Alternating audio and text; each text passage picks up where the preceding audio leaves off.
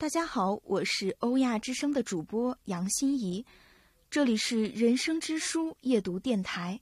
今天为大家朗读额尔古纳河右岸的片段，祝今夜好眠。我是雨和雪的老熟人了，我有九十岁了。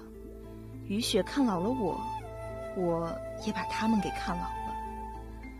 如今夏季的雨越来越稀疏，冬季的雪也逐年稀薄了。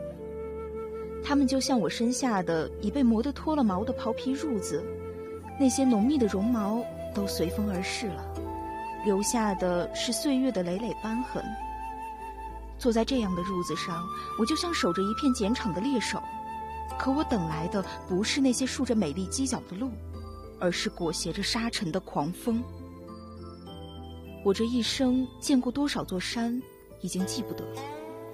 在我眼中，额尔古纳河右岸的每一座山，都是闪烁在大地上的一颗星星。这些星星在到了春夏季节是绿色的，秋天是金黄色的。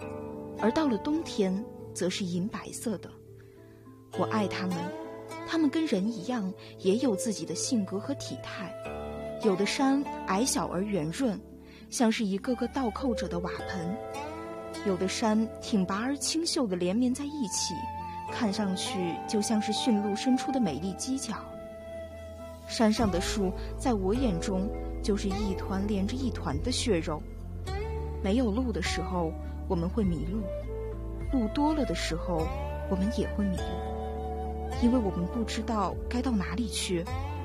故事总要有结束的时候，但不是每个人都有尾声的。今天的分享到这里就结束了，感谢您的收听，我们下期再见。